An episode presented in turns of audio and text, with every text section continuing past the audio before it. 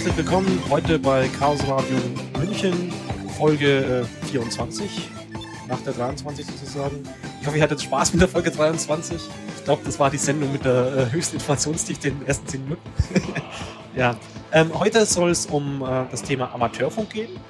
Und dazu habe ich hier äh, ins Studio eingeladen Ans und Chris. Hallo. Hi. Hallo. Ja, also vielleicht stellen wir uns kurz vor. Also ich bin der Chris, äh, Amateurfunk-Rufzeichen DL1COM. Und äh, naja, wir sind auf die Idee mit der Amateurfunk-Sendung gekommen, weil wir erst kürzlich hier im Club bei uns im MUCCC äh, eine eigene Clubstation aufgebaut haben und uns da rege beteiligt haben. Und dann dachten wir, äh, wollen wir das Thema mal ein bisschen publik machen und äh, vielleicht noch andere Leute dafür interessieren. Jo, ich bin der Ernst. Mein Rufzeichen ist DC1MIL. Äh, habe jetzt auch seit ja, längerer Zeit eine Amateurfunklizenz, also schon seit den 90ern. Ist dann bei mir aber auch ziemlich eingeschlafen und auch jetzt eben durch die Aktionen hier im Club ist das Ganze wieder hochgekommen und wird wieder um einiges aktiver in der Hinsicht.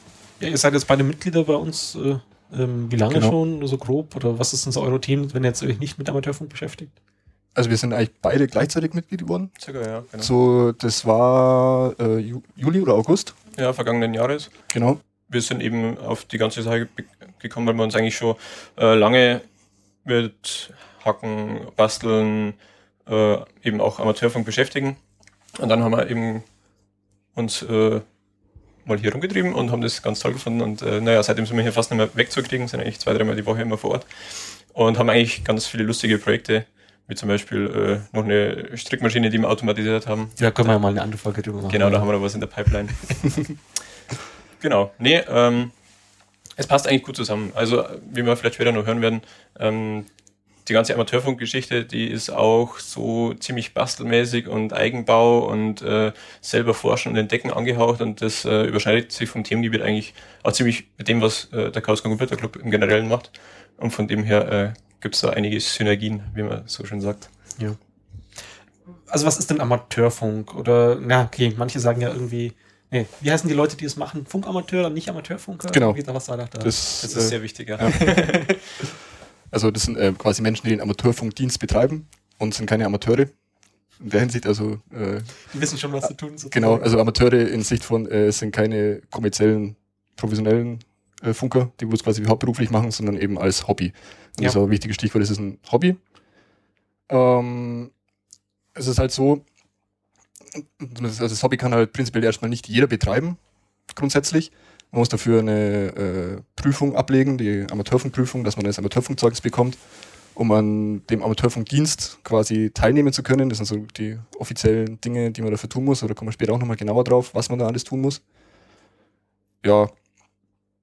Und das Grundprinzip, also das Hauptziel überhaupt äh, eines Amateurfunkers, was der machen möchte, ist äh, eine Funkverbindung eben mit anderen Amateurfunkern aufbauen. Das ist so das Grundprinzip, das Hobby, das macht Spaß und ähm, dafür eben verschiedenste Technologien und Wege und Mittel zu finden und zu, damit zu experimentieren.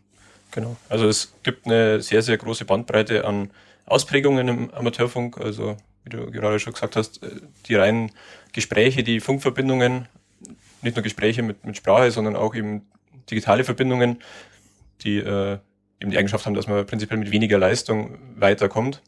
Ähm, aber dann gibt es auch noch ganz, ganz äh, lustige Sachen wie Verbindungen über den Mond als Spiegel oder auch äh, äh, Spiegelungen an Meteoriten schauen und so. Das da werden wir später wahrscheinlich auch noch dazu kommen. Auf jeden Fall, da kann sich jeder austoben, wie er will. Äh, manche kaufen sich die Geräte und äh, benutzen die, andere basteln die. Ähm, das ist eben auch eine Berechtigung, die man erwirbt, äh, wenn man die Amateurfunklizenz äh, macht. Man darf selbst gebaute Geräte verwenden und ähm, eben durch diese Lizenz wird einem eben zugetraut, okay, du hast die ganzen Regeln gelernt, du weißt, mit welcher Leistung du hier und da senden darfst auf verschiedenen Frequenzen und dann, äh, ja, tob dich aus. Und ähm, das macht es eben für so Bastler-Naturen eigentlich auch ziemlich beliebt.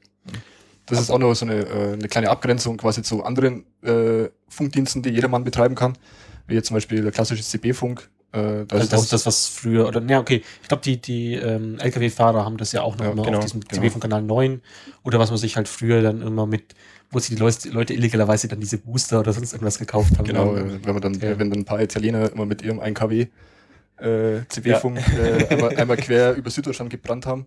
Äh, ja, also da ist es eben so, also jetzt mal nehmen wir einen CB-Funk als Beispiel, ähm, darf ich hier mit einer Leistung von maximal 4 Watt senden, äh, nur auf einem ganz engen Frequenzbereich im, äh, um die 27 Megahertz. Ähm, darf nur Kaufgeräte, die äh, mit einer Zulassung verwenden. Also das dann der, also ich weiß nicht, wie es heute so, früher war da eben dieser schöne Poststempel drauf. Genau, Also, die Bundesnetzagentur ist eben immer nur da federführend und verteilt eben die Lizenzen. Also wenn ich ein kommerzielles Gerät in den Verkehr bringen will, muss das eben zugelassen sein, dass das nicht auf irgendwelchen komischen Frequenzen losgeht, sondern eben nur auf den zugelassenen. Und dadurch wird eben auch sichergestellt, dass ich jetzt in den Elektronikhandel meines Vertrauens gehen kann und das benutzen kann, ohne mich auskennen zu müssen, mehr oder weniger. Walkie-Talkie. Also bei CB-Funk sozusagen. Genau. Ja. Ähm, Walkie-Talkies, wenn man sich's kauft, das muss ja nicht unbedingt CB-Funk sein, da gibt's ja auch noch anderes. Genau. Genau, da gibt's jetzt eben, äh, hat sich jetzt in den letzten Jahren so etabliert, weil eben da ein paar andere Frequenzbänder eben dafür zugelassen wurden, das PMR. PMR steht für privates mobiles Radio, glaube ich. Ja, wahrscheinlich das ein englische Ja, Äquivalent. Private ja. Mobile Radio. Ähm, sendet auf äh, im 70 Zentimeter Band. Ein bisschen, also Was heißt denn Zentimeter in dem Kontext? Also Genau, was, was sind denn ähm, die, was für eine Länge wird denn da gemessen? Genau, das ist die Wellenlänge. Also ähm, es ist quasi so, die Ausbreitungsgeschwindigkeit ist die Lichtgeschwindigkeit, also 300.000 Kilometer pro Sekunde. Und Circa. circa. Und äh, wenn ich jetzt quasi äh, zum Beispiel eben in diesem Bereich um die 440 Megahertz sende, das sind ja quasi 440 Schwingungen pro Sekunde und wenn man das dann eben auf die 300.000 Kilometer circa verteilt, dann äh, kommt man eben auf die Länge, dass eine Schwingung 70 Zentimeter lang ist. Das heißt, diese 70 Zentimeter, das ist einfach nur ein anderer Begriff dafür, für die Frequenz sozusagen. Genau, das ist einfach nur eins durch. Ja, den entsprechenden Wert. Also man kann es Genau. direkt eins zu eins umrechnen. Ja. Ja. Genau. Okay. Ich habe die von unterbrechen im 70 Zentimeter Band, also Genau, also äh, 33 Megahertz? PMR sendet eben 70 Zentimeter Band, wo auch der Amateurfunk äh, quasi äh, sendet, allerdings in, auf anderen Frequenzen. Also der Amateurfunk sendet quasi zwischen 430 und 440 Megahertz und ähm, PMR beginnt dann bei 446 Megahertz. Also diese Bänder sind immer sehr breit. Also es ist nicht so, es gibt kein 71 Zentimeter und kein 72 Zentimeter Ja. Band, sondern es hat quasi, es gibt quasi das 2 Meter Band und äh, das geht dann bis zu einem gewissen Bereich und dann gibt es halt irgendwann mal das 70 Zentimeter Band, das dann eben einen gewissen Bereich abdeckt und direkt an 70 Zentimeter Band schließt dann das 23 Zentimeter Band Das heißt, man hat einfach diesen, diesen, ja, Bereich. Lichtwellen, na, okay, na, an Ja. sich, Licht ist ja auch nur so eine Art Funkwelle. Prinzipiell Genau, ja genau. nur auf einer wesentlich höheren Frequenz. eben. Ja, also man kann sich das ja wie so dieses Farbenspektrum vorstellen Mhm. und das hast du wahrscheinlich da unten Genau. auch. Genau. Du kannst es halt mit dem Auge nicht sehen. Adaptiert würde man es vielleicht sagen, äh, Amateurfunk ist irgendwo bei Gelb und äh, Ja, ja. Dann Bei Orange. Genau, und so hast du halt diese einzelnen Bereiche eingeteilt. Also das Mhm. eine, was jetzt im Farbspektrum Rot, Gelb, Grün oder sonst irgendwas wäre, ist da halt das 70 Zentimeter Band, das 23 Zentimeter Band und was ist da sonst noch? Genau, ist. so kann man Und das. da gibt es eben äh, Regulierungsbehörden, die sich dann eben zur Aufgabe gemacht haben, diese ganzen äh, Frequenzspektren einzuteilen. Einmal natürlich für äh, Behördennutzung, also für offizielle Nutzung, Also für Feuerwehr, Nutzung. das was unter Boss, Genau. teilweise Bossfunk, Ja, also Behörden genau. oder so eine Sonderaufgaben äh, dann auch wieder bekannt ist, genau, und äh, oder für Fernsehen, die VBT, Ja. wie auch immer. Und ähm, dass sich Ja. die Leute halt nicht gegenseitig stören. Genau, also das kam dann auf, so äh, circa bei der Jahrhundertwende, als äh, Anfang des äh, 20. Jahrhunderts äh, das Funken modern wurde und auch äh, sagen wir mal, wirtschaftlich genutzt wurde, äh, war wohl ein ziemliches Chaos. Und äh, jetzt kommt von dir das Wikipedia-Wissen. Ähm, äh, wohl auch durch den Untergang von der Titanic äh, angetrieben, äh, hätte man wohl äh, mehr Leute retten können, wenn nicht so Chaos auf den Funkfrequenzen äh, vorgeherrscht hätte. Und dadurch angetrieben hat man äh, irgendwie in Europa eine Regulierung äh, begonnen und dann eben auch extra Frequenzbereiche für den Amateurfunk und überhaupt äh, quasi abgespalten. Und äh, naja, das ist immer noch ein großes Thema jetzt auch zurzeit, ähm, dass die Amateurfunker darum kämpfen müssen, dass ihnen quasi diese äh, Frequenzbereiche nicht weggenommen werden, weil äh, jeder Handyhersteller oder, oder die ganze Handyindustrie äh, wird natürlich auch gern andere Bänder benutzen.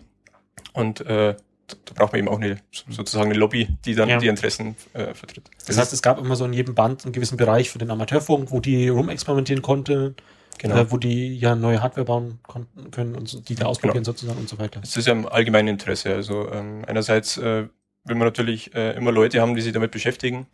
Andererseits äh, gibt es auch noch sowas wie den Amateurfunk äh, Notfunk. Ja, ich denke, zu den verschiedenen Betriebsarten kommen wir dann noch. Genau, noch. äh, eben. Ähm, Ja. Genau. Äh, was Also, eben auch noch ist, ähm, also es ist immer nur so, dass im, im 20. Jahrhundert hat nicht jeder gefunkt. Es gab den Amateurfunker, dann gab es die Fernsehsender, die Da war noch Radiosender. genügend Platz sozusagen. Äh, da, ja, und jetzt ist halt mittlerweile so, jeder hat äh, im Endeffekt ein Funkgerät in seiner Hosentasche stecken Ja. mit dem Handy und äh, es werden halt immer mehr und das Frequenzspektrum im GSM-Bereich, man, man sieht ja jetzt, jetzt äh, durch die frei gewordenen DVB-T-Frequenzen wurde jetzt auch das 700, 800 MHz Spektrum frei, das haben sie natürlich gleich die Mobilfunkhersteller weggeschnappt für teures Geld. Und da muss eben auch der Amateurfunk langsam äh, eben verteidigen, sich gegenüber. Mhm. Es ist auch eben so, jetzt ähm, ist ein Frequenzbereich, kann auch nicht unbedingt exklusiv genutzt sein.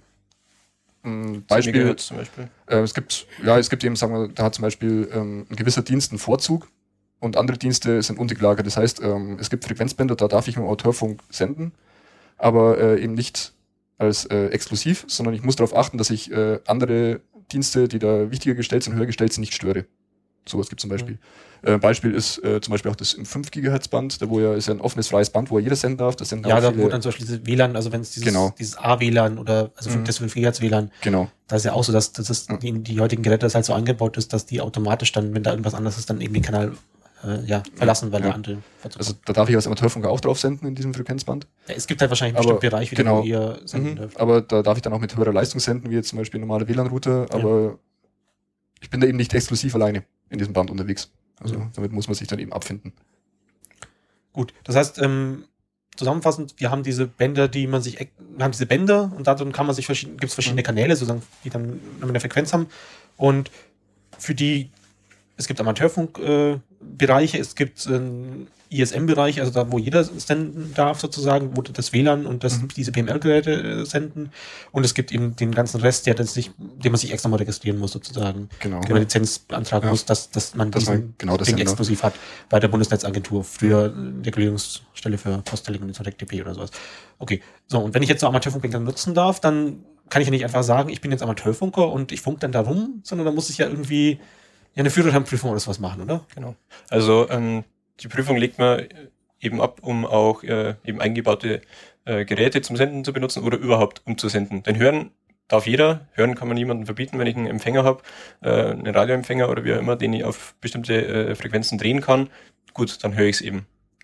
Und ähm, der Trick eben an der Amateurfunklizenz ist äh, eben das Senden und da kriegt man eben diesen, diese ganzen Geschichten mit äh, Bändern und, und Primärnutzung und äh, wie man sich verhalten soll, mit welcher Leistung man auf bestimmten Frequenzen äh, senden darf und so beigebracht. Aber nicht nur das, also auch ähm, technische Details, wie eben Empfänger aufgebaut sind, wie Sender aufgebaut sind, ähm, wie Sprache überhaupt vom Mund äh, bis zu einer Funkwelle kommt.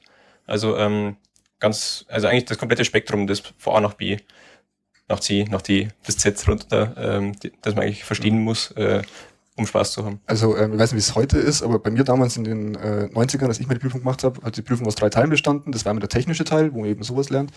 Dann der rechtliche Teil, wo eben alles rechtliche, was darf ich. Und äh, dann der Betriebsteil, wo ich, äh, wo quasi mir gezeigt wird oder wo ich zeigen muss, dass ich ähm, weiß, äh, wie ich mich verhalte. Weil es gibt auch gewisse teilweise geschriebene, teilweise ungeschriebene Gesetze im Autorfunk, wie man sich verhält, was darf ich sagen, was sage ich überhaupt, was wenn ich jemanden äh, suche, wie zum Beispiel ja, äh, wenn ich einen allgemeinen Funkruf starte, das heißt, ich weiß noch nicht, wen ich funke, ich kann entweder den Chris direkt rufen oder ich kann jetzt einfach mal sagen, okay, ich bin da, äh, sprich mit mir, das, dass ich dann eben CQ, CQ, CQ. Also diese, sag, diese genau. Regeln, dass es halt, dass man halt immer so, also ich kenne das mal schon bei der Feuerwehr damals, ähm, das ist immer so, äh, da heißt man als, als äh, Handfunkgerät Florentine und dann sagt halt, dann hast du halt eine Nummer. Und dann sagst du halt zum Beispiel Florentine 5, wenn ich das jetzt selber bin, mhm. ruf Florentine 6 oder so. Genau. Oder für einfach so, so eine Art Protokoll würde man wahrscheinlich genau. in unseren genau. sagen. Dass halt mhm. klar weißt, okay, der ist jetzt, also man sagt am Ende immer Ende, beziehungsweise im, im amerikanischen Fall, das ist Roger oder irgendwie sowas. Kennt man aus den Filmen ja immer. Oder, ja. ja. Dass genau. man halt zum Beispiel. Es ist, ja, es gibt, es gibt quasi äh, international und auch nationale Gesprächsabläufe, ähm, wie so ein Gespräch aufgebaut ist. Also ähm, einerseits kann es natürlich einfach nur darum gehen, irgendwie eine Verbindung zustande zu bekommen und sich dann darüber freuen, dass man jetzt von, von Deutschland bis um die halbe Welt geschafft hat. Ähm, oder manche nehmen das halt tatsächlich äh, her, um zu kommunizieren. Im, in der deutschen Raum äh, gibt welche, die treffen sich quasi auf einer Frequenz und halten da ihren, ihren äh, Tratsch ab am Abend. So eine Art also, Stammtisch. Äh, genau, also ähm, Ausprägungen gibt's da wiederum genug. Mhm. Genau, und ähm, den Amateurfunk gibt es dann auch noch eben diese Prüfungen in verschiedenen Schwierigkeitsgraden und verschiedenen Klassen. Ähm, also mittlerweile gibt es nur noch zwei Klassen, die Klasse A und die Klasse E. Ähm, also die Klasse A ist quasi die schwierigere, da muss man äh, mehr Fachwissen haben, auch was gerade was die Technik angeht.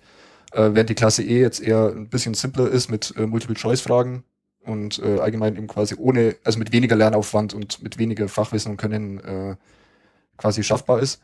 Äh, der Unterschied ist, dass ich eben mit der Klasse A äh, mit mehr Leistung senden darf und mit der Klasse E mit weniger Leistung. Das ist heute der Unterschied. Ähm, als ich die Prüfung damals gemacht habe, da gab es die Klassen 1, 2 und 3. Ähm, da war so, 3 war die niedrigste, die wurde da gerade, ich glaube 1997 eingeführt ähm, als eben diese untere Klasse mit Multiple Choice, was jetzt quasi die Klasse E ist. Das hat man damals gemacht, weil man plötzlich gemerkt hat, ach du Scheiße, die Leute wollen nicht mehr Motorfunken.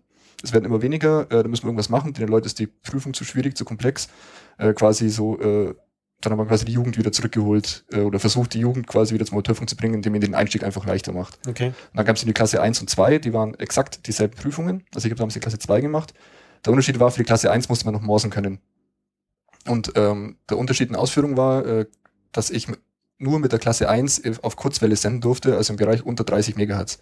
Das war quasi exklusiv der Klasse 1 vorbehalten, das ist ihm heute alles auch nicht mehr so. Also. Genau. Das heißt, äh, für die Klasse A, was jetzt 1 und was jetzt 1 und 2, okay, genau. muss man nicht mehr mausen dann sozusagen. Genau, genau. Mausen ist generell optional mittlerweile. Mhm, Okay. Das war auch damals, das hat man ziemlich kurz, ich glaube ein oder zwei Jahre, nachdem ich die Lizenz gemacht habe, haben eben die Klasse 2 abgeschafft. Es gab dann nur noch 1 und 3 und hat quasi alle, die vorher die 2 hatten, ohne eine Mausprüfung machen zu müssen, auf die 1 angehoben. Und dann irgendwann vor ein paar Jahren Mal umbenannt. hat man sie dann in A und E geändert. Ja. ist international, das man es internationalisiert. Das ist wie Okay. Bachelor Master. So können wir es Ja. ausdrucken. Genau, Ähm, äh, kurz, kurz Hinweis also die, ähm, die Prüfung ist auch bei der A noch Multiple Choice. Also ich habe sie erst vor drei Jahren gemacht oder so. ja. Und ähm, es ist immer noch Multiple Choice, aber man muss halt hier und da mal was ausrechnen. Und Mhm. ähm, Also hat so Freitextfelder, wo man Netzzahl eintragen muss sozusagen. ich glaube sogar, äh, die errechneten Werte gibt's halt dann drei bis fünf äh, Werte, die man ankreuzen könnte. Okay. Gut, Aber im Prinzip ist wieder eine Führungsscheinprüfung, man hat diesen Fragenkatalog, Exakt. den übt man im Vorhinein und äh, man kriegt dann sozusagen eine Auswahl dieses Fragenkatalogs in der Prüfung dann dargeboten. Genau. Und es gibt eben angeboten von diversen äh, lokalen Vereinen oder von anderen Institutionen Kurse, um sich das eben anzueignen. Ähm, es gibt auch super Webseiten im Internet, äh, bei denen man sich das äh, alleine aneignen kann. Gut, wenn man irgendwie so einen technischen Hintergrund hat, tut man sich vielleicht bei manchen Fragen ein bisschen leicht, aber äh, prinzipiell ist das alles machbar mit ein bisschen Mathematik und ein bisschen Interesse ist es eigentlich alles kein Problem. Und ja, der Unterschied eben von, von E zu A, äh, wie gesagt, äh, verschiedene Leistungen mit äh, E ähm, darf man eben auf bestimmten Frequenzen gar nicht senden oder nur mit äh, eingeschränkter Leistung. Und äh, bei der Lizenz A ist dann eigentlich der, im Prüfungsbereich äh, der betriebstechnische Teil genau der gleiche, weil äh, so Gespräche abwickeln und, und wissen, wo man senden darf, äh, das müssen ja beide und äh, der technische Teil ist eben viel mehr ausgeprägt. Also da geht's dann eher um äh, die Modulation, um äh, Sender- und Empfängerbau. Genau. Ähm, ihr habt ja vorhin jetzt nach eurem Namen so eine seltsame Buchstaben-Zahlen-Kombination da genannt. Das ist ja, das ist ja sozusagen euer Autokennzeichen, jetzt um, um wieder auf das Führerschein-Ding ja. zu kommen. Das kriegt man auch dann nach der Prüfung. Die bekommen wir dann, äh, wenn man die Prüfung eben bestanden und abgelegt hat, äh, bekommen wir eben das Rufzeichen zugeteilt. Ähm, also jetzt zum Beispiel jetzt bei meinem Rufzeichen war es damals eben die Regel so, also mein Rufzeichen ist DC1MIL. Äh, da war es so, D steht für Deutschland. Ähm, das C in dem Fall, äh, also bei Deutschland hat einen größeren Bereich von DA bis D, ich glaube so bis DZ. Nee, nicht, oder? bis, bis DM. bis DM. N, Ja, kann so man in der wieder nachschauen. Ja, genau. Ähm, C stand damals für äh, die Klasse, die ich hatte. Also C war eben Klasse 2. Äh, 1 die Zahl ist einfach nur eine Zahl äh, ab 1 bis 9. 0 ist äh, besonderen Stationen vorbehalten. M steht für München, weil ich die Lizenz in München abgelegt habe und das IL war dann wieder frei wählbar. Also ich konnte quasi die, die eine Zahl und das I und das L frei wählen und der Rest war quasi Ja. vorgegeben. Ist aber, glaube ich, in Zukunft anders, oder? Genau. Also, Mm, Mittlerweile, man kann sich eben auf äh, Wunschrufzeichen bewerben. Ähm, der Präfix, also die beiden ersten Stellen, ähm, das kann auch nur ein Buchstabe sein, ähm, den kann man sich in gewissen Rahmen eben, sofern es zur Nationalität passt, äh, auswählen. Und die letzten zwei bis drei Buchstaben sind dann Wunsch. Ähm, es gibt aber so, wie du gerade erwähnt hast, Ends, also äh, manchmal so den Trick, dass man äh, Initialen und Ort oder wie auch immer wählt. Oder also bei mir war eben das M Pflicht, Ja. also vorgeben und das IL habe ich mir damals gedacht, ja, äh, Englisch, Müller, Miller. Und ja. Okay. ähm, da gibt's dann auch eine Datenbank, wo man das nachschlagen kann, wo Ja. die einzelnen Funkamateure Genau. dann. Also bei der Regulierungsbehörde sind die deutschen äh, Kennzeichen alle gelistet, auch mit Adresse und allem drum und dran, wo die Station, also man hat, äh, man muss noch dazu sagen, ähm, man hat quasi eine Adresse, wo seine Station ist. Die muss man auch angeben, auch wenn man nur eine, ein reines Handfunkgerät hat und keine Feststation hat, dann ist einfach der Wohnort seine Station. Da muss man auch eine Gebühr dafür bezahlen, dass man äh, diese Station generell betreiben das darf. Rufzeichen. Genau, das, äh, ich habe ehrlich gesagt keine Ahnung, was es ja die kostet, es wird abgebucht. um die 70 Euro. Ja, das Genau. ist wahrscheinlich wie der Rundfunkbeitrag ja auch. Ja, also das ist, da geht es einfach drum, damit ähm, offiziell ist es einfach der Beitrag, damit äh, sichergestellt ist, dass äh, alles mit rechten Dingen vor. Das Okay. ist einfach nur, man muss halt einfach eine Lizenzgebühr Gebühr dafür bezahlen. Und ja, die wird einfach jährlich abgebucht von der Regulierungsbehörde für Telekommunikation und Post. Wenn, Oder- das war, glaube ich, der alte Name. Also Ja, heißt- Bundesnetzagentur. Bundesnetzagentur, genau. Ach, alles ändert sich, ich werde alt. genau, ähm, Ja. dazu eben parallel ähm, gibt's eben, ähm, kann man auch noch in diversen Vereinen dann eben Mitglied sein, Amateurfunkvereinen. Ähm, da ist jetzt zum Beispiel der größte in Deutschland ist äh, der DARC, in dem Fall, also Deutsche Amateur Radio Club. Gibt es da mehrere davon jetzt in Deutschland? Ja, es gibt noch ein paar äh, kleinere, also Vereinigungen, wo ich jetzt Aber eigentlich relevant ist Ja. äh, nur der DRC. Genau. Ja. Der ist quasi auch ein Internet, ist, äh, international angesiedelt, also ist quasi so wie die Lufthansa die deutsche Fluggesellschaft ist, ist der DRC der Deutsche Amateurfunkclub. So kann man sagen. Es gibt zwar auch Air Berlin, aber das interessiert dann halt in den USA niemand. Ja, Wobei, also die Lufthansa, ja, okay, na, das, Ja, das war war jetzt lass einfach- nur ein schlechter Vergleich. Ja. Genau, und da der DRC, also man muss da kein Mitglied sein, man kann Mitglied sein. Also ich persönlich bin Mitglied, auch historisch bedingt, weil es einem damals irgendwie gesagt wurde, ja, da wird man halt Mitglied. Ähm, also ich bin auch immer noch historisch jetzt nicht hier in München angesiedelt, weil ich ursprünglich aus Augsburg komme, sondern jetzt quasi in, in Friedberg bei Augsburg im T19 ähm, Mitglied. Also muss man kurz sagen, der, der DRC ist in Distrikte unterteilt. Es gibt einen Distrikt Oberbayern, das ist zum Beispiel C, ein Distrikt Schwaben, das ist T und so weiter. Gibt es halt verschiedene Distrikte deutschlandweit eingeteilt ist und da gibt es eben einzelne Vereinigungen und da ist jetzt zum Beispiel, Ortsverbände dann. genau, so. Ortsverbände gibt es dann eben, äh, da gibt es zum Beispiel jetzt in München den C18 oder Wobei das C dann wieder dieser Distrikt ist. C ist Distrikt Oberbayern und 18 ist einfach eine fortlaufende Nummer. Der allererste Ja. Verein in Oberbayern war der C01. Ja. Und ja, und, äh, ja der DRC ist eben so, ja, ein bisschen so, man könnte sagen, der ADAC des Amateurfunks. Ich hoffe, Jetzt weil er hat nicht Vergleiche. diese, Nee, nee, aber der er, ADAC momentan. er, er macht eben auch Lobbyarbeit in der Politik. Also er ist quasi, ich muss mich als Amateurfunker nicht selber darum streiten, äh, dass jetzt irgendein Frequenzbereich äh, eben für den Amateurfunk frei bleibt, sondern das übernimmt dann eben der DRC und seine internationalen Vereinigungen für einen. Ja, Genau, und äh, davon abgesehen ist eben auch sonst sehr nützlich, weil man ähm, eben sich erstens mal mit anderen austauschen kann. Zweitens haben wir eben noch so Vorteile wie zum Beispiel eine Versicherung. Also wenn man selber äh, wirklich irgendwie einen Antennenaufbau auf sein Dach schraubt, wenn es der Vermieter erlaubt oder wenn man ein Haus hat, ähm, kann es ja irgendwie durch Wetterschäden oder was auch immer zu komischen Forderungen kommen und äh, der DAC äh, bietet da eben auch dann im Rahmen von der Mitgliedschaft quasi eine Versicherung an und noch weitere Sachen. Also man kann sich da mal informieren. Ähm, man muss dazu sagen, es mag nicht jeder, weil es manchmal auch so die Einstellung ist, okay, das ist so ein alter, angestaubter Verein, wo lauter alte Leute drin sitzen. Ähm, man sollte sich zumindest mal anschauen. Ja, was er zum Beispiel auch noch bietet, sind so Geschichten wie so, ähm, Amateurfunk ist auch ein Sport in Hinsicht, wenn man so sehen kann. Ist eher ein Sport wie Schachspielen, aber äh, es gibt jetzt zum Beispiel so Diplome, die werden auch äh, größtenteils über den DRC organisiert. Äh, ein Diplom ist zum Beispiel, ja, ähm, ich habe schon mal äh, mit Amateurfunkern aus allen Distrikten in Deutschland gefunkt. Also von A bis X durch und äh, bekomme dann mein Deutschland-Diplom. Also eine Art. Wettbewerb, ja, der das, ist, irgendwie- das kann ich mir dann, kann mir dann an die Wand hängen. Oder ich habe mit äh, allen ITU, ITU-Regionen auf der Welt schon mal Genau. gefunkt. Man Also gibt's, da- es gibt Also ein bisschen die Gamification des Amateurfunks. Genau, genau. Länder sammeln, Kontakte sammeln, Ja. Da- 10.000 Kontakte mit äh, Amerika, keine Ahnung was. Genau, da gibt's äh, eben, das macht eben auch der DRC äh, größtenteils, äh, es gibt quasi als Beweis, dass ich mit ihm gefunkt habe. Ich kann nicht erzählen, ja, ich habe jetzt 500, mit 500 Amis äh, gefunkt die letzten zwei Jahre, kann ich ja jedem erzählen. Deswegen gibt's eben äh, sogenannte QSL-Karten. Das ist im Endeffekt wie eine Postkarte. Ähm, also ich habe jetzt eine QSL, wenn ich jetzt mit Chris gefunkt habe, dann äh, schicken wir uns gegenseitig QSL-Karten zu, auf denen quasi draufsteht, äh, äh, Datum, Frequenz, äh, welches Rufzeichen, mit welchem Rufzeichen, mit welcher Technik, wie die Verbindungsqualität war, schreibe ich dem auf die Rückseite drauf. Und das ist dann quasi so der Beweis, dass diese, Das heißt, auf der Gespräch Vorderseite stattgefunden. ist dann ein Foto von einer, einer genau, Station. also man kann, weil die Vorderseite ist komplett frei gestaltbar, Ja. können die machen, also die meisten haben eben ein Foto von, von sich, von ihrem, von ihrer Station oder von ihrer Antennenanlage oder alles mögliche drauf und eben Rufzeichen und, äh, ja, das schickt man sich dann eben gegenseitig zu und das läuft eben auch zum Beispiel über den DRC. Also, das- dass man nicht selber als das Porto zahlen muss, sondern Genau. du gibst dann einfach einen Stapel an und zweitens weiß man die Postaladresse eigentlich nicht. Also man hat ja nur das Rufzeichen, man weiß, okay, in welchem Land ist das und ähm, deswegen gibt man dann seine äh, QSL-Karten zum Beispiel bei seinem Ortsverband ab und die äh, wickeln dann den ganzen Versand an Ja. den Ortsverband des, äh, der Gegenstelle sozusagen ab. Und naja gut, also Da kann man deinen Leuten äh, seine QSL-Karten, die so angekommen ist, zeigen und äh, kann dann wirklich nachweisen, ah, ich habe mit Genau. dem Kontakt gehabt. Ja. Ja, wenn man äh, so, vielleicht die erste QSL-Karte hebt sich wahrscheinlich jeder auf, weil das halt doch was Besonderes ist.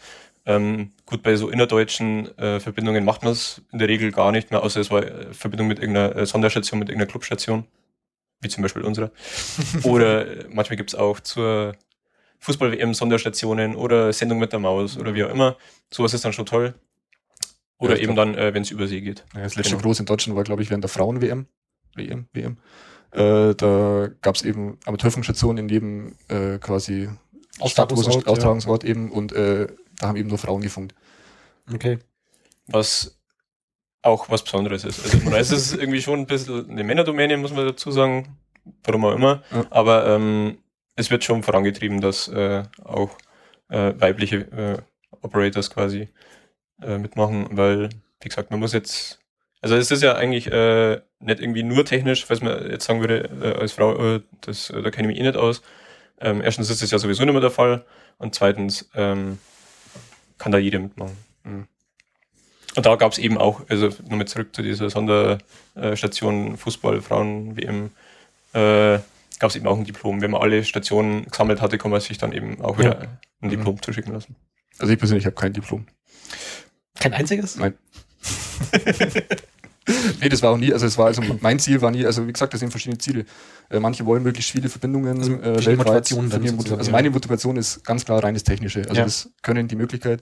Das ist einfach, ähm, das ist einfach echt krass. Ich meine, heutzutage mit dem Internet ist es zwar kein Problem, mit jemand äh, aus Australien zu skypen, aber äh, die Tatsache eben, dass ich zum Beispiel mal mit dem äh, Scheich vom Oman äh, mit einer direkten Funkverbindung, äh, ohne das, es war nichts dazwischen, nur meine Antenne, seine Antenne und dazwischen war eben nur Luft und dann mit ihm quasi direkt zu kommunizieren, das war dann schon irgendwie, das ist irgendwie für mich das Faszinierende an der Geschichte auch ein bisschen. Ja. Und einfach die, und auch die verschiedenen technischen Möglichkeiten, die dahinter steht. Also da ist auch so, ähm, wie ich damals zum Amateurfunk gekommen bin.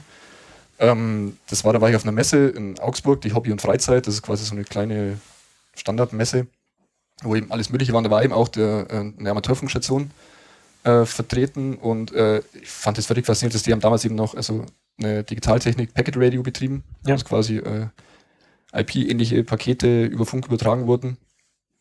Und äh, das hat mich, das hat mich fasziniert, sowas, also diese Möglichkeiten und das war eben so der Hauptgrund, warum ich die Lizenz gemacht habe. Nicht, weil ich jetzt mich am Wochenende hinsetze und hier äh, die halbe Welt anfunke, nur mit kurz Hallo, ja, schön, gut, Five und Nein und.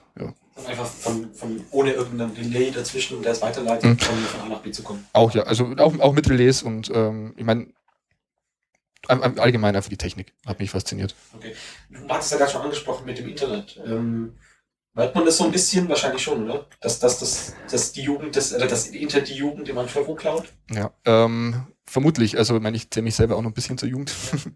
ähm, also, ich kann mich, ich weiß nicht, wie es früher war. Ich weiß nicht, wie die Jugend früher äh, getickt hat, als das Telefonieren äh, noch sauteuer war und äh, ähm, ob man da, ob das der Hauptgrund eben war, äh, Amateurfunk, eine Amateurfunklizenz zu machen, um die Möglichkeit zu haben, weltweit zu kommunizieren, zu kommunizieren, äh, ohne irgendwelche extremen Kosten davon zu tragen. Und äh, kann schon sein, dass das ein Ansporn ist, der heute definitiv fehlt, weil, wie gesagt, mit jemandem zu skypen ist kostenlos und für jeden möglich, ohne großen Aufwand.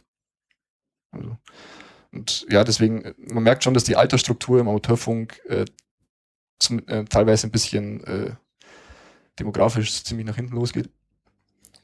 Ja, aber man muss dazu sagen, eben auch wieder DRC oder was auch immer, also die versuchen schon auch relativ viel Jugendarbeit zu machen. Ja. Und ähm, wenn, man, wenn man so sieht, äh, wie momentan auch so weltweit eigentlich diese ganze Maker-Bewegung, also eben diese Hobbyisten, Do-it-yourself-Bastelbewegung äh, momentan wieder an, an Fahrt gewinnt, passt es auch wieder voll rein. Also man merkt schon, dass auch kleinen äh, Kids irgendwie in der Schule oder so irgendwie so mal Löt-Workshops äh, abgehalten werden oder auch dieses Raspberry Pi-Projekt ist eigentlich auch drauf gefußt, dass äh, es zu Bildungszwecken was Günstiges, wo man in Kontakt kommt mit Elektrotechnik oder über Programmieren. Und ähm, ich denke auch, äh, genau auf den Zug äh, springt auch der Amateurfunk gerade wieder auf. Also ist, ähm, weltweit, glaube ich, äh, ist halt dann einfach so, dass äh, die neue Technologie, in Anführungsstrichen das Internet, äh, auch äh, zusammen mit dem Amateurfunk genutzt werden kann. Also äh, wenn man sieht, dass irgendwie äh, Verbindungen innerdeutsch aufgebaut werden mit äh, Amateurfunk und da, wo es eben noch nicht, äh, noch keine Verbindung gibt, keine feste Linkstrecke, wird halt dann übers Internet geroutet. Ja. Und äh, somit, glaube ich, kann man da echt coole äh, Synergien schaffen sozusagen, um, um das auf jeden schmackhaft zu machen. Ja. Ist, es, ist es momentan noch so ein Problem in Deutschland oder ist es, äh, sind andere Länder das, schon, das Problem schon ein bisschen drüber weg oder wisst ihr das doch? Also in Deutschland ist es so, ähm, da war das Problem ganz stark zwischen 2000 und 2010. Also wirklich so, ähm, jetzt mal als Beispiel, um das Packet Radio zu nehmen. Es gab in den 90ern äh, ein deutschlandweites Packet Radio Netz, wo äh, Linkstrecken und Funkstrecken, also Datenverbindungen rein über Funkstrecken über ganz Deutschland ging. Also ich konnte hier in München ein Datenpaket hochschicken. Also eine SMS zum Beispiel. Quasi, also einfach äh, Daten verschicken äh, an den nächsten DigiNode. Und äh, der hat es dann über Linkstrecken komplett weitergeroutet bis an sein Ziel in Hamburg. Und komplett über Funk. Komplett über Funk. Ohne Internet, ohne, Internet, ohne irgendwas dazwischen, reine Funkstrecke. Und das ist dann äh, langsam so in den Anfang der 2000er zerbrochen. Langsam, da haben immer wieder vor allem Hochschulen, also damals war auch äh, ziemlich jede Hochschule, jede technische Hochschule oder FH hatte ihre Amateurfunkstation. Das ist heutzutage auch fast nicht mehr vorhanden. Und die haben dann Stück für Stück eben ihre äh, DigiNodes im, ähm, abgebaut und irgendwann ist dann das Netz zerrissen. Dann gab's, da hat sich dann in verschiedene Cluster eingeteilt. Also es gab dann Nord-Süd, da gab es keine Verbindung mehr, das heißt, ich konnte nicht ja. mehr nach Hamburg. Und ähm, ja, das ist dann mehr oder weniger komplett zusammengebrochen. Dann hat man eben begonnen, die äh, fehlenden Strecken übers Internet wieder aufzubauen. So Stück für Stück. War dann eher ja, schleppend, hat nicht so funktioniert, es gab weniger Teilnehmer. Und jetzt äh, mittlerweile eben so in den letzten Jahren ähm, hat sich äh, quasi mit dem Hemnet beginnt sich das wieder zu etablieren. Das heißt, man ja. macht jetzt wieder auf einer komplett anderen Technologie. Das ist eher. Äh, ich denke, wir gehen dann nachher nochmal genau, genau drauf ein. Ja. Ähm, und gestern auf der, also nicht gestern, ähm, am Wochenende war ja diese so eine Amateurfunktagung hier bei der Hochschule mhm. in München. Ähm, auch mal kurz vorbeigeschaut und da meinte auch jemand, dass in Frankreich momentan wieder total der Boom auf Amateurfunk äh, losgeht. Also, ja. Das ist wohl auch so dieser klassische, es ist mal wieder ein paar Jahre nichts los, dann werden es genau, wieder mehr ja. und so weiter, dieser klassische Rhythmus, den man von Wirtschaft wahrscheinlich auch mhm. kennt. Abgesehen, abgesehen von dem, äh, man macht es, weil man es kann, äh, ist eben auch noch, sagen wir mal, der Punkt äh, vom Notfunkgedanken. Also, also Rund- oder Notfunk? Was ist das? Notfunk. Notfunk. Genau, also das ist eben der Gedanke dahinter, ähm, was passiert, wenn eine Katastrophe eintritt. Ähm, das mag jetzt vielleicht ein bisschen weit hergeholt erscheinen, aber es ist tatsächlich so, dass das äh, jüngst und äh, auch schon in früheren Jahren äh, wirklich zum Einsatz gekommen ist. Das ist, äh, was passiert, wenn bei einer Überschwemmung oder was auch immer ähm, Kommunikationsstrukturen zusammenbrechen. Und ähm, es gibt auch Leute, die sich eben dann äh, diese Notfunkgeschichte auf die Fahnen geschrieben haben. Das ist dann deren Ausprägung wieder. Die wollen keine Diplome, die wollen äh, eine Kommunikationsstruktur aufbauen, die auch im Katastrophenfall funktioniert. Und ähm, ich denke, äh, bei der bei einer Überschwemmung in den letzten Jahren war es dann eben auch der Fall, dass äh, mhm. Feuerwehr nicht kommunizieren konnte, weil irgendwas zusammengebrochen ist und äh, eben dann über Notfunk, also durch die Amateurfunker, die dann mit Batterien äh, ihre äh, Funkstation am Laufen gehabt, halt, äh, gehabt mhm. haben, äh, eben dann den Behörden unter die Arme gegriffen. Das heißt, es ist so auch so ein bisschen so eine Aufgabe des Amateurfunkdienstes, für solche Fälle auch da zu sein und, und äh, dann eben Standorte, auch, auch Relais. Also, was ist ein Relais eigentlich genau? Also ein Relais ist im Endeffekt eine feste Funkstation, ähm, meistens mit äh, zwei verschiedenen Frequenzen, eine Empfangs- und eine Sendefrequenz, wo ich quasi äh, was hinschicken kann auf eine bestimmte Frequenz, also ich spreche und äh, das Relais sendet das gleichzeitig auf eine andere Frequenz mit wesentlich mehr Leistung wieder ab. Also jetzt zum Beispiel jetzt äh, hier in München auf dem Olympiaturm ist ein Relais, da kann ich jetzt beim Handfunkgerät äh, hinsenden und ähm, gleichzeitig kann dann jeder andere im Großraum München bis Augsburg, wo ich quasi mit meinem Handfunkgerät eigentlich nie hinkommen würde, ja. von Reichweite her das hören. Also da gibt es verschiedene, es gibt Zugspitze ist zum Beispiel so ein Beispiel. Also, also meistens immer so hohe gelegene Standorte, Berge. Sind genau, natürlich prädestiniert dafür. Ja. Mhm. Genau. Und jetzt mal ganz kurz den Notfunk. Ähm, ich glaube, das war sogar bei der letzten Überschwemmung in Deutschland, äh, dass die äh, der Behördenfunk, die Feuerwehr oder Polizei, wer es war, äh, intelligenterweise einen Server für die Tetra, also für den neuen digitalen Behördenfunk, äh, in einem Keller stehen hatte, der dann voll Wasser gelaufen ist. Ja. ja. ja. Das war also, oder ähm, ich glaube, das letzte große Beispiel war auch äh, das Erdbeben in Haiti, wo dann auch Amateurfunker dann äh, eine Kommunikationsinfrastruktur wieder aufgebaut haben, weil da mhm. die Infrastruktur komplett zerstört war. Okay. Cool. Genau. Ähm, was haben wir denn sonst noch so für Betriebsarten? Also Notfunk haben wir jetzt schon abgehakt. Mhm. Ähm, wir haben vorhin mal Packet Radio und Hemnet schon angesprochen. Mhm. Ähm, das ist so ein bisschen die Zukunft, oder? Ja, okay, Hemnet ist so ein bisschen die Zukunft des äh, Amateurfunks, oder? Es ist einfach, also ähm, Hemnet muss man so sagen, ähm, es basiert eben auf, eher auf WLAN-Technologie, nur ein bisschen anderen Frequenzbereich, wo wir eben vorhin schon gesprochen haben, mit den 5 GHz, ein klein bisschen verschoben mit, mit mehr Leistung. Und da wird eben auch so ein Backbone-Netz momentan in Deutschland aufgebaut. Also es gibt zum Beispiel äh, in München momentan, soweit ich weiß, vier Zugangsknoten. Ähm, einen auf dem Olympiaturm, einen in der Studentenstadt, einen auf dem Kraftwerk Süd und Heizkraftwerk Thalkirchen ist Genau. das da. Ja. äh, und, ja, oder waren es auch nur drei. Ähm, und die sind eben untereinander über Linkstrecken verbunden. Äh, sind dann zum Beispiel verbunden mit äh, Salzburg, Augsburg und ich glaube nach Norden geht auch noch was, Richtung Donauwörth. Ähm, und von da aus geht es eben weiter. Also es, Deutschland ist momentan noch nicht komplett nur über äh, Funkstrecken wieder, wieder verbunden. Also es sind immer noch so einzelne Cluster, aber es wächst. Ähm, zum Beispiel in Österreich, ähm, da, die sind schon ziemlich weit, die sind glaube ich schon komplett verbunden. Äh, Gerade da geht es quasi einfach von einem Berggipfel zum nächsten Berggipfel. Ja. Da war halt schön freie Sicht. Also da kann man auch nochmal empfehlen, auf die Seite hemnetdb.net gehen Mhm. und dann da auf Karte drücken. Da sieht man halt auch richtig schön, was dann so dazu geht.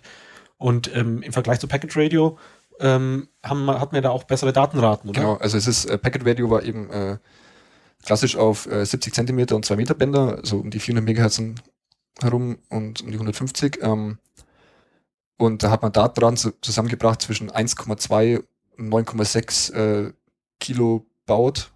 Und äh, es ging mal hoch mit besonderen Techniken, bis mehr Bandbreite ging es mal hoch auf bis äh, 56k oder 60k. Also es war eher so äh, Modem-Zeiten, Ja. kann man so sagen, während halt jetzt eben äh, das Hemnet breitbandig ist. Also es ähm, das Hemnet hat meistens eine Bandbreite von 10 Megahertz in diesem 5 Gigahertz Spektrum und da bringt man dann schon, äh, da geht's dann schon in den Megabit-Bereich. Also wie viele Megabit pro. Sekunde kann man dann so übertragen? Uh, ja, Kommt immer drauf an, es kommt, es kommt auf die. Verbindungslänge. Aber so mit dem an. DSL kann man das durchaus vergleichen. Ja, auf jeden sozusagen. Fall, ja. Also mit dem einfachen DSL-Anschluss. Genau, und dann ist eben so, und dann gibt's eben, also die Linkstrecken sind auf 5 Gigahertz und dann gibt's eben User-Zugänge. Das heißt, ich kann mir jetzt hier ähm, auf dem Dach von der Clubstation zum Beispiel einen User-Zugang einrichten, was wir hier auch haben. Ja. Äh, der ist jetzt einfach auf den Olympiaturm gerichtet und der sendet dann ähm, im 2,4 Gigahertz Netz, also ein Band runter, also auch, auch wieder ein WLAN-ähnliches Band. Hat den Vorteil, dass man WLAN-Hardware verwenden kann. Die ist meistens so ausgelegt, dass man nur ein bisschen was an Software schrauben muss, dass die eben andere Kanäle verwendet. Und äh, da kann man sich quasi Standard-Hardware hernehmen und die bekommen natürlich durch die Verbreitung extrem günstig. Gut, ähm, Was man hier noch sagen muss, ganz kurz zum Hemnet. Äh, Semnet ist, hat zwar einen offiziellen IPv4-Bereich, ist aber komplett entkoppelt vom Internet. Das heißt, ich kann vom Internet nicht auf Semnet zugreifen, äh, außer ich mache eine, baue eine VPN-Verbindung auf. Hat den Grund, weil wenn jetzt äh, jeder da einfach ein Datenpaket verschicken könnte, würde ein Nicht-Amateurfunker einen Amateurfunkdienst betreiben. das heißt, ich, das geht genauso wie für alle anderen Dienste. Da darf ich äh, senden, darf ich nur, wenn ich eine, Kennung Genau. habe. Genau, auch wenn es nur ein Datenpaket ist Ja. über schon festinstierte Linkstrecke, die von Amateurfunk betrieben wird. Ein Nicht-Amateurfunker darf über diese Linkstrecke keine Datenpakete verschicken. Ja. Und äh, was noch dazu kommt, es muss auch alles unverschlüsselt sein, weil der Amateurfunk muss ein unverschlüsselter äh, Dienst sein. Das heißt, jeder kann es mithören. Die, wenn ich irgendwelche Protokolle, digitale Protokolle oder ähnliches verwende, müssen die äh, zumindest für jedermann zugänglich sein, dass der, dass es quasi rein theoretisch jedermann empfangen könnte. Ja. Also ich darf jetzt nicht an meine privaten Ge- Telefongespräche äh, Schon, Amateurfunk das schon, machen. das kannst du schon machen, wenn es privat, so dass es halt mit niemand anderen- mithören kann. Genau, Ja. das auf jeden Fall muss unverschlüsselt sein und Ja. das darf halt nur zwischen Amateurfunkern stattfinden. ja, okay. Gut, was gibt's denn sonst noch für Betriebsarten? Ja, also ähm, wie wir vorher schon kurz angesprochen hatten, diese Diplome, ähm, da eng verbunden sind eben auch Conteste, also Wettbewerbe. Da geht es dann darum, dass man oft äh, auf einer bestimmten äh, Betriebsart oder auf einem bestimmten Band ähm, möglichst viele Verbindungen hat in äh, vorher definierter Zeit.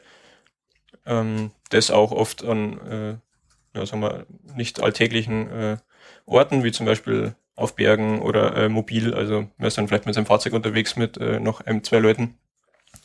Und äh, ja, dann gibt's noch äh, sogenannte Erde und Erde oder Meteoscatter-Verbindungen. Das ähm, ist eben das angesprochene, was ich ganz zu Anfangs mal erwähnt hatte.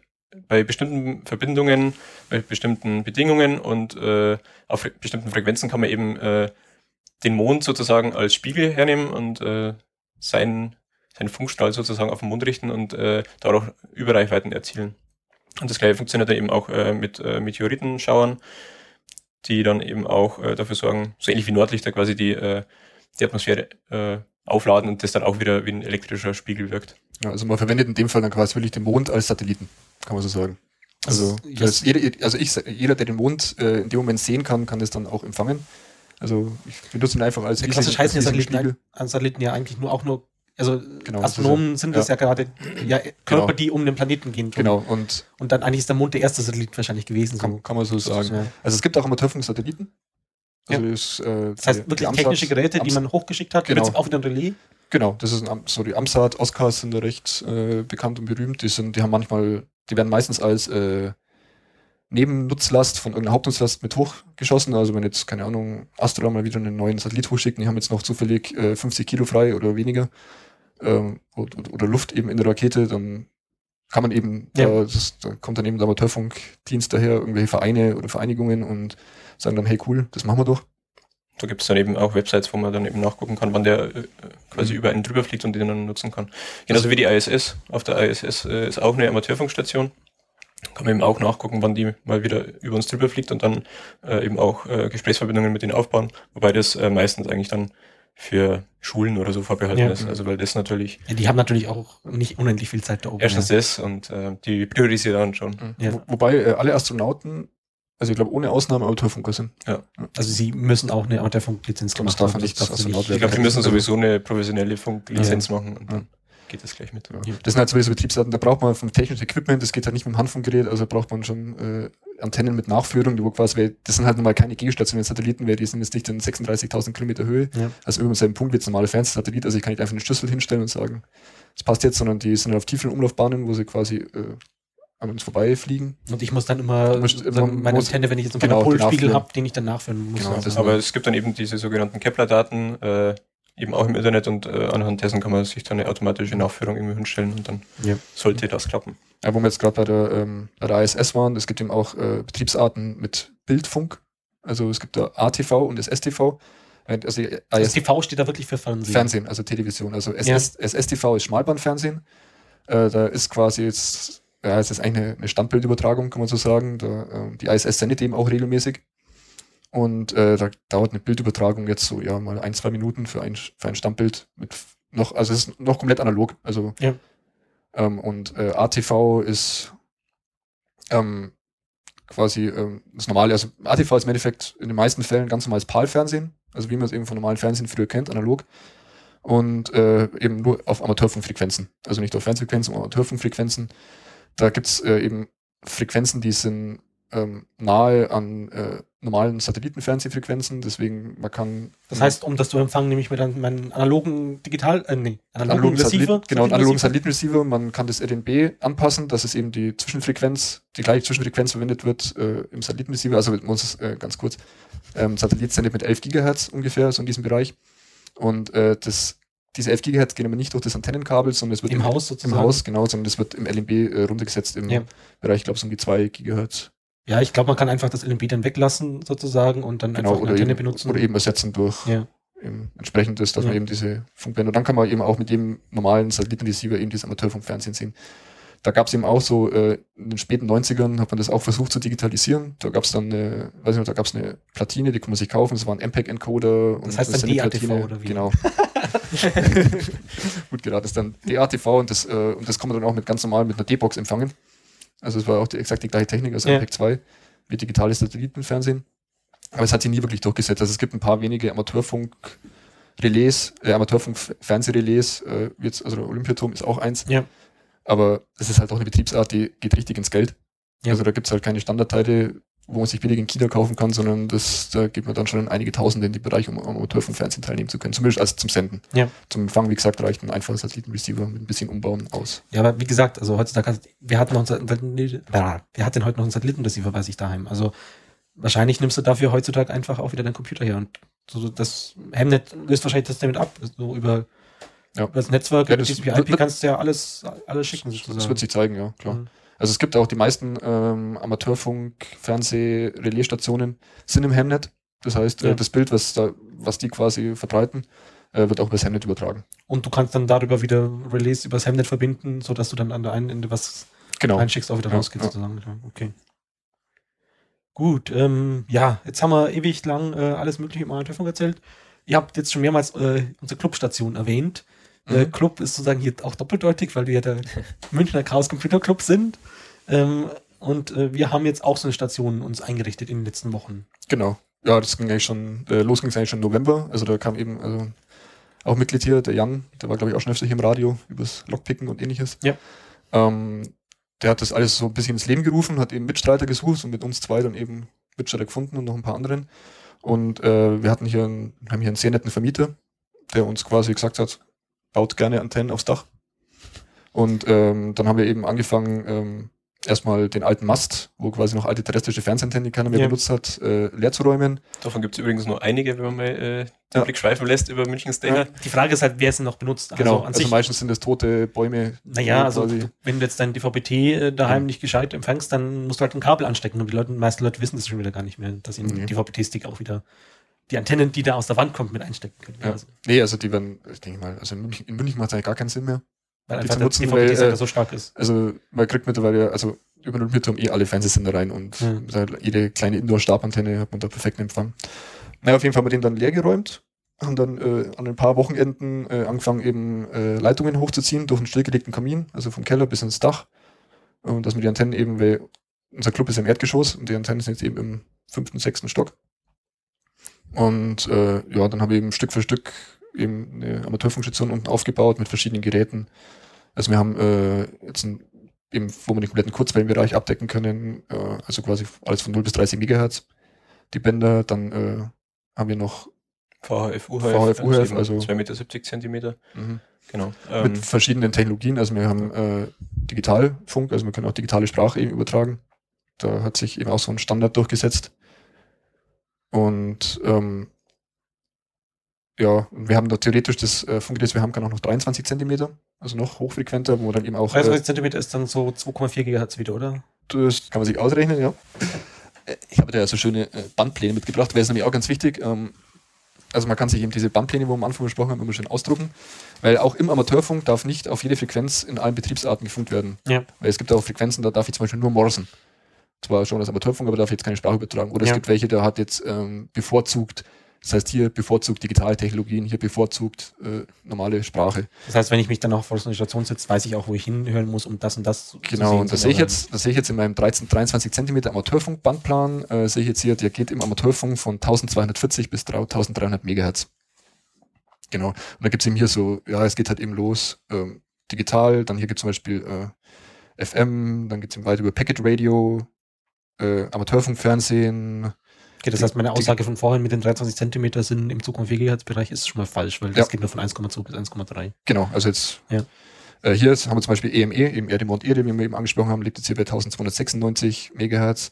Und so ist es eben ein bisschen unterteilt, damit Ja. sich da, oder wenn, wenn ich jetzt zum Beispiel, okay, geil, ich habe jetzt einen Amateurfunk-Fernsehempfänger mir aufgebaut, möchte jetzt äh, jemanden hören, dann äh, ja, weiß, muss ich ja schon wissen, wo ungefähr, wo könnten was los sein. Da gibt es eben deswegen verschiedene Aktivitätszentren, man das also es verbietet ja keiner, das woanders zu machen innerhalb Ja. vom Amateurfunkbereich, aber es macht einfach nur Sinn, dass man sich dran hält, weil dann findet man sich schneller. Das heißt, der Verein, also der Dark hat es dann im Prinzip sich wieder die Amateurfunkbänder noch mal ein bisschen eingeteilt mit wo, was macht man wo. Das, Ja, ist das ist- sogar auf einer höheren genau, Ebene, das weil ist die das, äh, die machen ja nicht an, an Grenzen halt sozusagen. Deswegen macht es Sinn, dass man das äh, eher kontinental regelt.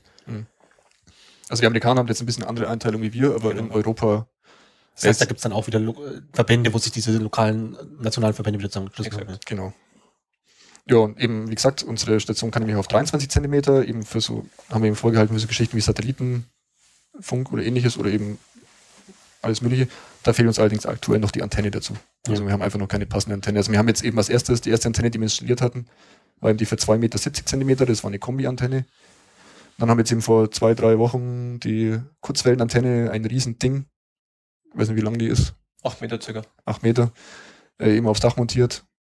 Und auch Ja. schön mit, mit Abspannung und damit die im Wind nicht allzu sehr wackelt.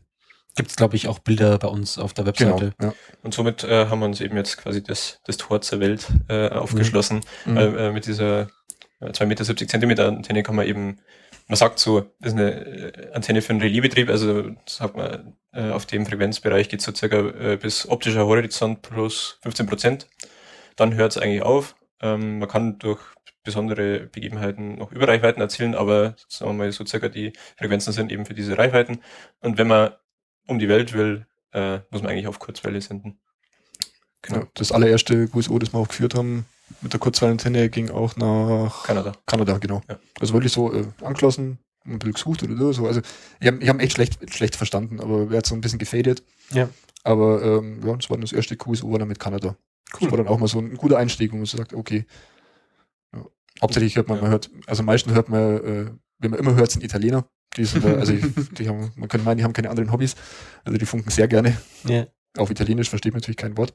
Also es gibt jetzt, also Es gibt jetzt Ja, auch aber die Kanada-Verbindung war jetzt äh, über Kurzwelle. Genau. Das heißt, äh, Morse. Nee, nee, das war schon Sprach, eine Ah, Sprachverbindung. Sprache. Also man kann, Okay. das war eine Sprachverbindung im, ich glaube, das war um die 18 Megahertz. Mhm. In dem Bereich war das eben, äh, war das eine äh, Sprachverbindung. Ja. Analog. Ja, so klassisch hat man ja bei den Radios auch noch. Die, jetzt, wenn die mehr, mehr als FM und AM haben, dann gibt's ja auch mal Kurzwelle oder sowas auch noch, wo man dann, und Mittelwelle-Sender sozusagen. Genau, also je, So muss man sich je dann auch eine mehr- Qualität vorstellen wahrscheinlich. Genau. Ja. Also je mehr Informationen, das man unterbringen will, und das äh, Sprache ist schon mal eine relativ komplexe äh, Information, desto mehr Bandbreite braucht man sozusagen in seinem gesendeten Signal und äh, ja, Bandbreite kostet eben Leistung. Also um damit weit zu kommen, muss man mitunter viel Leistung reinstecken und wenn man dann eben das Morsen, was du jetzt gerade angesprochen hattest, verwendet, das ist ja nur ein Piep sozusagen auf Ja. einer äh, bestimmten Frequenz, das ist sehr schmalbandig und damit kann man dann eben auch mit relativ wenig Leistung sehr, sehr weit. Als Beispiel eben, äh, zum Beispiel das Amateurfunkfernsehen hat eine Bandbreite von 8 Megahertz. Nur ein Kanal, also mit zum einmal senden 8 Megahertz. Und es wird ja schon allein in der Kurzwelle, Kurzwelle geht ja nur von 1 bis 30 Megahertz, wird es ja schon fast den komplette Bereich sprengen, während jetzt auf Kurzwelle quasi hunderte von Sprach- oder tausende von Mausverbindungen quasi abgehalten werden. Das, Genau. Und Digitalverbindungen gehen eben runter bis zu einer Bandbreite von nur 31 Hertz zum Beispiel. Also mal um die Größenordnung darzustellen. ja, äh, 31 Hertz gegen 8 Megahertz, ist dann, da bringen wir einige Verbindungen unter. Ja. Das ist eben, warum man den Amateurfunkfernsehen jetzt zum Beispiel eben auf äh, hohe Frequenzen wie jetzt in diesen Gigahertz-Bereich schiebt, wenn man da einfach prinzipiell mehr Bandbreite zur Verfügung hat. Aber eben Weil auch zum Beispiel leider, sehr Das technisch geht halt nicht so weit, ja. genau, nur die Reichweite halt. Also ich kann jetzt nicht in 23 Zentimeter Band nach Kanada funken. Jetzt haben wir über unsere Station hier in München erzählt. Es gibt ja aber auch im äh, bundesweiten CCC so ein bisschen Amateurfunker, äh, die sich ja auch nochmal so ein bisschen, ich glaube, die sind sogar ein eigener Ortsverband im, im Dark, oder? Genau, das ist der D23, die. Chaoswelle. Und ähm, ja, das ist eben ein eigener Ortsverband, die sie eben ähm, aus dem Zuge des CCC eben herausgebildet hat. Das heißt, es ist nicht so, also nicht so ortsbezogen wie die anderen, sondern mehr so überregional, Also, ja, Pi mal Daumen. Genau, also es ist jetzt im Gegensatz, also wir als Amateurfunkstation jetzt im Münchner CCC sind einfach nur eine Station mit Ja. dem Rufzeichen DL0MUG. Äh, wir sind äh, grundsätzlich im DRC organisiert ähm, unter C18, was ein eigener Ort, also was eben auch ein Ortsverband ist, aber eben jetzt nicht unser Ortsverband, Ja. also das ist nicht der Münchner, der Münchner CCC Ortsverband, sondern ähm, also die Chaoswelle ist dann eben aber ein eigener Ortsverband, eben der Ja. D23. Und ähm, ja, die haben sich eben auch dem Technischen hinter der Geschichte verschworen, auch dem Hackergedanken im, im Amateurfunk, Ja. den wir ja auch hier versuchen, jetzt in München ein bisschen zu etablieren. Die, die sieht man auch so ein bisschen auf den Veranstaltungen, glaube ich. Also gerade Easter Hack, äh, Kongress oder so, haben Genau. die auch mehr Stationen aufgebaut. Ja, also auf dem. Kongress waren sie auf jeden Fall. Easter Hack sind sie bestimmt auch wieder vertreten. Ein, ja, äh, na, ich meinte eigentlich dieses das Camp. Also, das, Also auf dem Camp, ja. also egal ob das kleine oder das große, da hast Mhm. du halt auch den, also gerade auf dem Camp in München mit ICP, also Mün- München-Steinach, da haben sie immer auf dem Sportplatz ihr so eine riesige Kurzwellenantenne aufgebaut oder so. Ja. Amateurfunker trifft man immer wieder. Also man Ja. glaubt oft gar nicht, äh, wer eine Lizenz hat. ja. Mal vielleicht auch mal durch die, wenn mal einem langweilig ist, noch München Streif, vielleicht mal ein bisschen auf die Dächer gucken, wenn da eine eigenartig große Antenne auf dem Dach ist, dann ist das manchmal auch ein Zeichen, dass da ein Amateurfunker Wobei das äh, nicht so einfach ist. Also es gibt ja den, den Begriff des Antennengeschädigten. Äh, eben deswegen sind wir eigentlich so dankbar, dass unser Vermieter da so, äh, so mitmacht. Ähm, das darf halt nicht jeder. Also es muss natürlich erlaubt sein vom Vermieter, da auf das Gebäude irgendwas zu platzieren. Und von dem her ist äh, sagen wir mal, so eine große Antenne für Kurzwelle äh, schwierig in der Stadt. Es gibt zwar Alternativen, aber die sind dann oft nicht praktikabel oder bringen nichts. So Zimmerantennen. Genau. Genau. Die berühmte äh, Bierdose, das Bierfassantenne. genau die 5 Liter Bierfass-Antenne für Kurzwelle. Ja. Äh, kann man sich aus dem 5-Liter-Bierfass, das hat anscheinend äh, sehr gute elektrische Eigenschaften für eine Kurzwellen. Dafür möchte ich dann ein Foto auf der Webseite sehen zu dieser Sendung. Ähm, Ja. Ähm, okay, wenn ich jetzt mit Amateurfunk loslegen möchte, sozusagen, ähm, ja, also zuhören kann ich ja immer. Genau, das Ähm, ist, das ist meistens so der erste. Also man, man kann, Ja.